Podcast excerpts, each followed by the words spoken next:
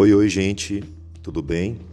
Alan aqui e hoje eu quero falar com vocês a respeito da resposta divina, baseada em Lucas, no Evangelho segundo escreveu Lucas, no capítulo 7, do verso 1 ao 10, onde eu vou ler rapidamente. Tendo Jesus concluído todas as suas palavras dirigidas ao povo, entrou em Cafarnaum, e o servo de um centurião, a quem este estimava, estava doente, quase à morte. Quando o centurião ouviu falar a respeito de Jesus, enviou a ele alguns anciãos dos judeus, pedindo a ele que viesse curar o seu servo. Estes, aproximando-se de Jesus, lhe pediram com insistência: Ele merece a sua ajuda, porque é amigo do nosso povo, e ele mesmo construiu a nossa sinagoga. Então Jesus foi com eles. Quando Jesus já estava perto da casa, o centurião enviou a ele alguns amigos, dizendo: Senhor, não se incomode, porque não sou digno de recebê-lo em minha casa. Por isso, não me julguei digno de falar pessoalmente com o Senhor. Porém, diga uma palavra e o meu servo será curado. Porque também sou homem sujeito à autoridade. Tenho soldados às minhas ordens e digo a este: vá, e ele vai, e a outro: venha, e ele vem. E ao meu servo: faça isto, e ele faz. Ao ouvir estas palavras, Jesus ficou admirado com aquele homem e, voltando-se para o povo que o acompanhava, disse: Eu lhes digo que nem mesmo em Israel encontrei fé como esta.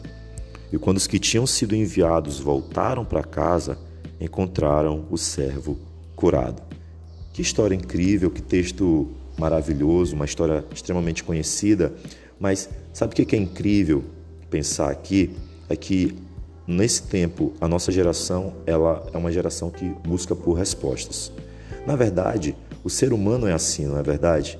A humanidade constantemente correu atrás de questionar tudo e todos com esse objetivo de saciar sua sede por conhecimento acerca do mundo, do cosmo, da origem do universo, causas ou fenômenos naturais, enfim, por aí vai.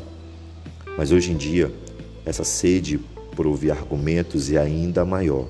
Até porque parece que todos os homens e mulheres têm o que dizer sobre tudo. Estamos antenados sobre tudo e sabemos de todos. Então, se você levanta um tópico, por exemplo, de casamento, até quem nunca se casou tem o segredo do sucesso. Se você fala de filhos, o mundo tem algo a dizer sobre eles, o mundo tem até o número de filhos que você tem que ter. Já existe uma regra para isso. Se você fala de investimento, todo mundo sabe hoje onde que tem que aplicar o dinheiro e por aí vai. Se a gente fala do Covid, a cada 15 dias aparece alguém dizendo algo novo e parece que a quantidade de médicos formados na Universidade das Mídias foi gigantesca nesses últimos anos. Mas toda essa confusão se dá porque nós somos apaixonados por termos sempre a resposta para tudo na ponta da nossa língua. Mas a verdade é que, no tempo de tanta tecnologia e informação à nossa disposição, a nossa geração nunca esteve tão perdida como agora. No tempo de tantas vozes disponíveis apontando para tantas direções por aí, nunca foi tão necessário encontrar uma única voz e direcionamento. E essa voz não é a voz do coração, não. Essa voz é a voz da salvação e o nome dele é Jesus Cristo. Há uma forte necessidade, queridos, e urgência em ouvirmos a voz do nosso Mestre nosso amado, nosso Senhor e Salvador.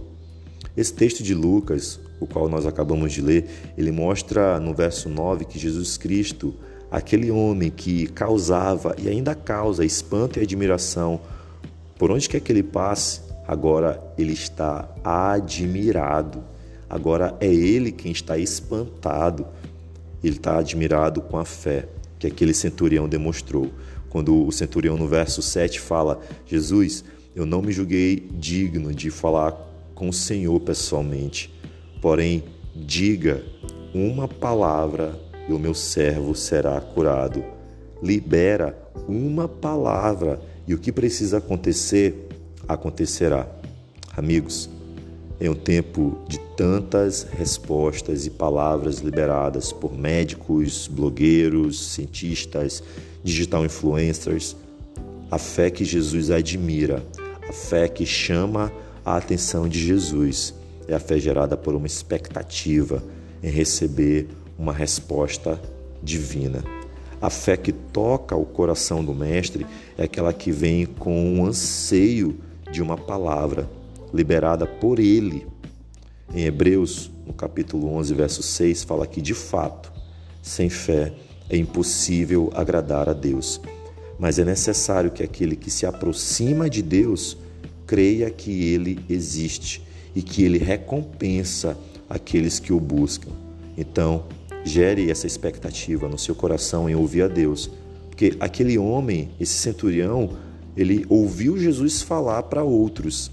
Então, aquele homem criou uma expectativa em ouvir Jesus falar com ele, e isso provocou a admiração do mestre, porque quando aquilo que você fala vem carregado de fé, aquilo que você ouve virá carregado de milagres. Eu vou repetir isso para você. Aquilo que você fala, aquilo que você ora, quando isso vem carregado de fé, aquilo que você ouvirá dos céus verá carregado de milagres e de provisão. Essa é a resposta divina. Então, meu convite para você hoje, o meu encorajamento para você hoje é: ouça ao Mestre e gere uma expectativa naquilo que você está ouvindo, porque essa expectativa que você gera no seu coração é o que causa o milagre. O milagre vem a partir do momento em que você escuta uma resposta divina, a partir do momento em que você cria uma expectativa de ouvir uma resposta dos céus. Então, não sei o que você está passando hoje, mas escute os céus, escute o que os céus têm para te dizer. Deus te abençoe. Vamos seguir, vamos avançar.